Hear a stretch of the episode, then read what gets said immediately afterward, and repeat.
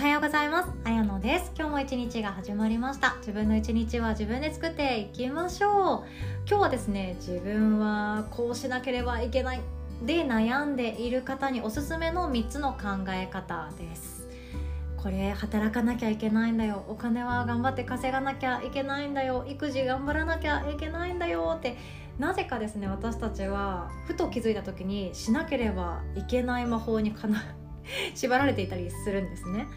でそのお話です。で3つ答えからお伝えさせていただきたいのですがその前に1点だけお知らせさせてください。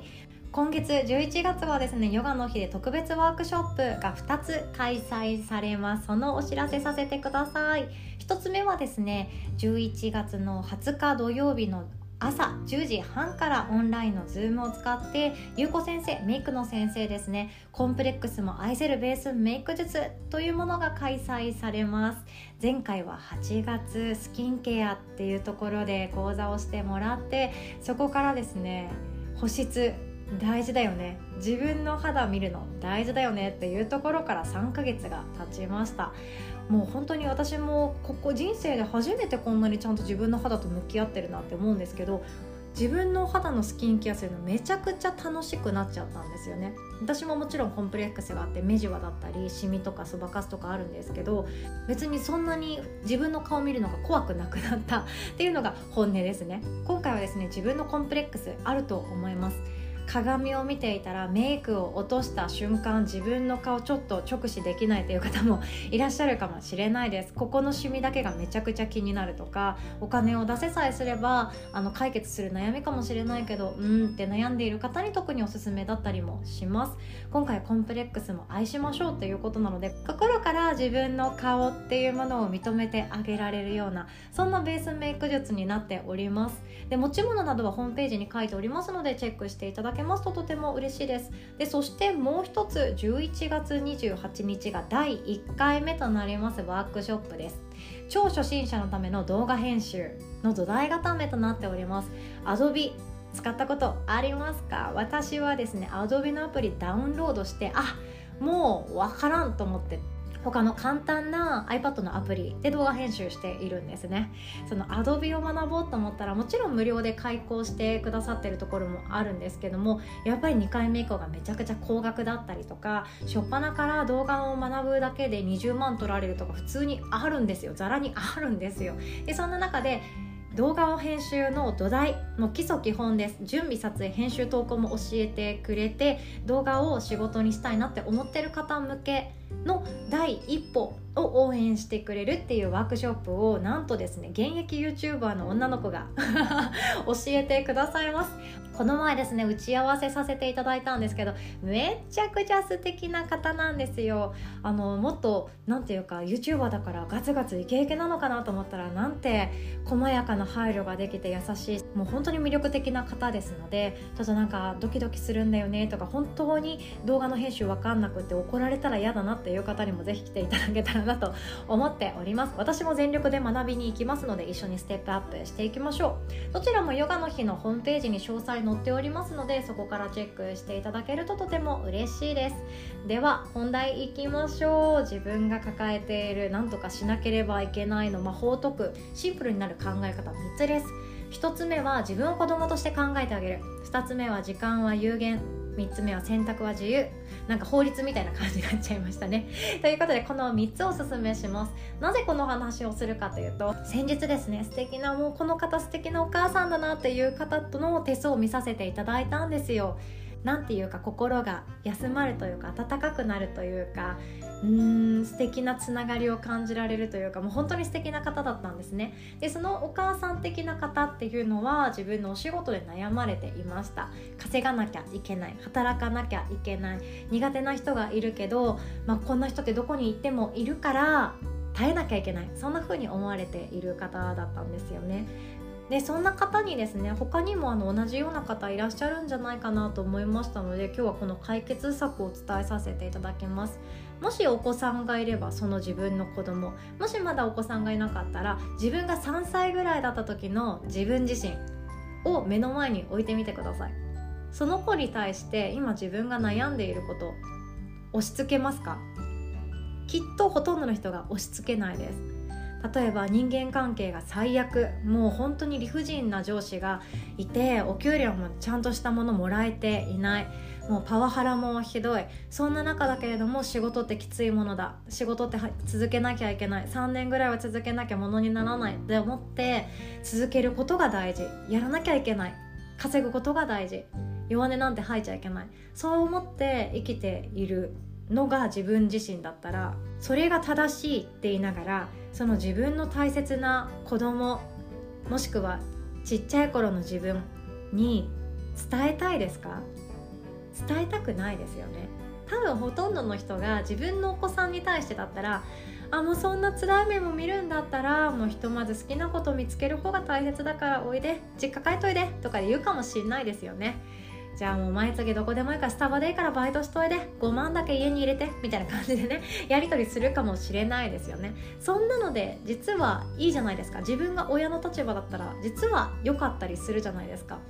どうせ人生生きていくのであれば幸せだなとか楽しいなとか私の周りにいる人みんな素敵って思いながら生きてほしいって自分の子供には思いますよね。そして自分の子供に対しては好きなもの見つけてほしいなとか好きを仕事にしてほしいなとかそんな思いになりますよね。そしてその好きを思う存分極めてもらってもいいよって思ったりするかもしれないです。みんなですね無理して働きなさい。家に毎月25万入れなさいなんて多分自分の子供には思わないんですよ。思わないのに自分自身にそうしてしまっていることがとても多いですね。これはちょっとあの可愛い客観視的なワークにはなってきます。自分の子供に対して言えないことできないこと指示が出せないことアドバイスできないことは自分にもやらない方がいいです。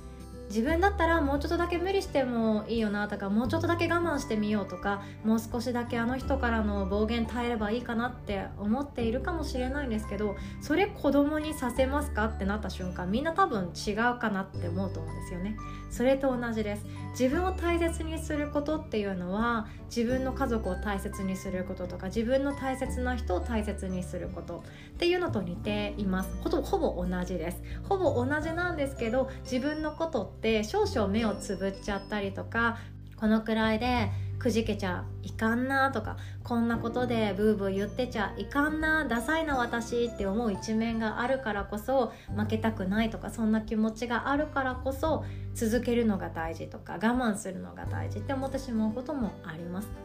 だからこそ悩みがシンプルになる一つの考え方としては自分自身を大切な子供だと思って育ててあげる。その時に自分が伝える言葉って何だろう。それを自分にかけてあげてください自分のことを大切にするとしなければならないって本当かなとか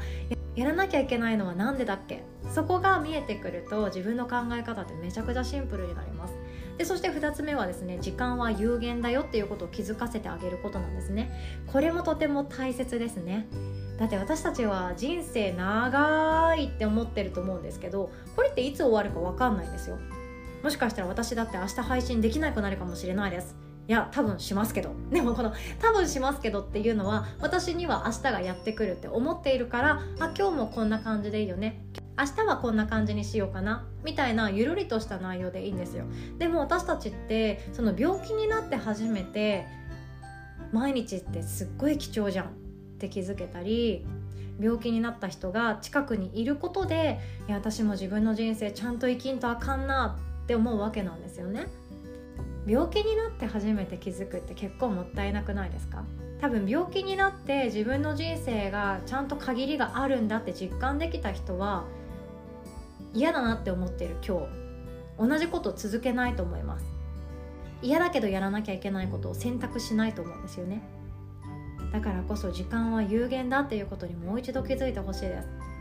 もちろん未来への投資私も大好きですよ。自己投資大事です。学びに行くセミナーに参加する本を読む大事だと思っています。ただその未来の不安を減らすためにやるってよりかはどうせ時間は限られているんだから誰から学ぼうかどこで学ぼうかそっちを優先した方が良かったりするんですね。自分の人生にどんどんどんどんつながっていくわけです。そして3つ目選択が自由なんだよっていうことを自分に教えてあげるっていうことです。私たちの住む日本、まあ、多くの方がですね日本在住の方だと思うんですけど私たちが住んでいる日本は実は自分の人生って自由に選べられます。自由に選べられるんですけれどもそうしちゃダメだって思ってる方がとても多いです。これちょっと昨日の話ともつながっていくんですけどだからといってなんか社会の倫理に反するものやっていいのっていうか全然それは違いますよ。この人生ってあの誰かも言ってたんですけど幸せにさせたもん勝ちなんですよね。相手を喜ばせたもん勝ちな世の中だそうなんですね。たくさんの人を幸せにしたりたくさんの人の背中を押したり勇気づけたり安心を与える希望を与えることができた人ほどやっぱりお金を稼いでる。っていうのがこの社会なんですってね。これ私もちょっとあのしっくりくるなと思いました。私がちっちゃい頃だったら誰がキラキラしていたかな。私がちょっと見ていた世界が違ったんですけど多分男の子とかだったらイチロー選手めっちゃすげえみたいな。サッカーだったら確か中田選手とかねあの辺りがめっちゃすげえ人がいるなってたと思うんですよね。その夢を与えるってすごいじゃないですか。日本のプロ野球からアメリカに移籍しました。めっちゃすげえって思うじゃないですか。でもその人たちってあ頑張ればこんな未来も私たちってできるのかもしれないっていう同時に多くの人たちに夢を与えている人なんですよね。で他にもより多くの人を幸せにできるシステムっていうものを開発しているそのディベロッパー的な方々とかもうサイトを立ち上げた方々っていうのは本当に多くの人の人生を変えている多くの人たちの幸せな人生を土台を作ってあげてる人たちだからこそたくさんの収入を得ていると思います。誰かの人生を幸せにするその幸せの容量が大きければ大きいほどそしてその人間の数が大きければ多いほどその人の価値収入っていうもの高くなっていくと思うんですよね。なので選択することって本当は自由なんですよ。相手のことを幸せにするっていうもの。これは生きがいとか幸せな人生とか社会貢献とかこれにも通じていくので全ての仕事って誰かのために生まれています。全ての仕事は誰かのため誰かの幸せなことにつながっているのでそれを何使うかっていうことなんですね。でどうせ何を選ぶかってていうところになるのであれば自分の得意とか自分の好きっていうものを選んだ方がいいんですよ。例えばですけど生まれてこの方家が農家だったから土しか触っていません。野菜も果物もどんなものでも育て方大体分かります。で気候変動も自分の肌感覚で分かります。そして自分の体内時計も最高に敏感です。っていう方がですよ。あの私何か社会に貢献したいですって言ってパソコン一から勉強するってめちゃくちゃ大変じゃないですか。きっとその方の場合はあの農家ビジネスとか農家に携わるような得意とするようなところを切り口に何か仕事を考えていた方が面白いですよね。でもその得意とかできるとか好きなこと土を触るのが好き。季節を感じるのが幸せ。そんな人がもう蛍光灯の下で朝から晩までぶっ通しでパソコンするってなると多分体に合わなくなっていきます。なのでどうせ誰かの幸せ誰かの人生を幸せにするっていう手段その仕事を選ぶのであれば自分の好きとか楽しいとか生きがいだな最高だなって思えられるものを選んでいた方が私はいいと思うんですよね。だって思い返してみてください。江戸時代ぐらいまでって全員独立してませんでした？全員自営業じゃなかったですか？多分あの開業届とかあったのかな？なかったんじゃないですかね。開業届とか取ってないと思うんですよね。勝手にできることを始めてあうち鶏育てられるじゃん。めっちゃいい卵産むじゃん。よっしゃ養鶏しようみたいな。そんなノリだと思うんですけどね。あと先祖代々小麦育ててるから小麦やってますとかそんなことってあると思うんですよね。でも小麦やってるけど私は土触るよりもなんかもっと得意なことを生かしたいんだよね。って思ってじゃあ私は小麦を使ったスイーツを売ろうかなって感じであの商人になるとかそんなのはありだと思うんですよ。みんなもともと自営してたんですよね。自衛してたり武士やってたりなんかいろんなことをやってたのに気が付いたら何かをしなきゃいけないっ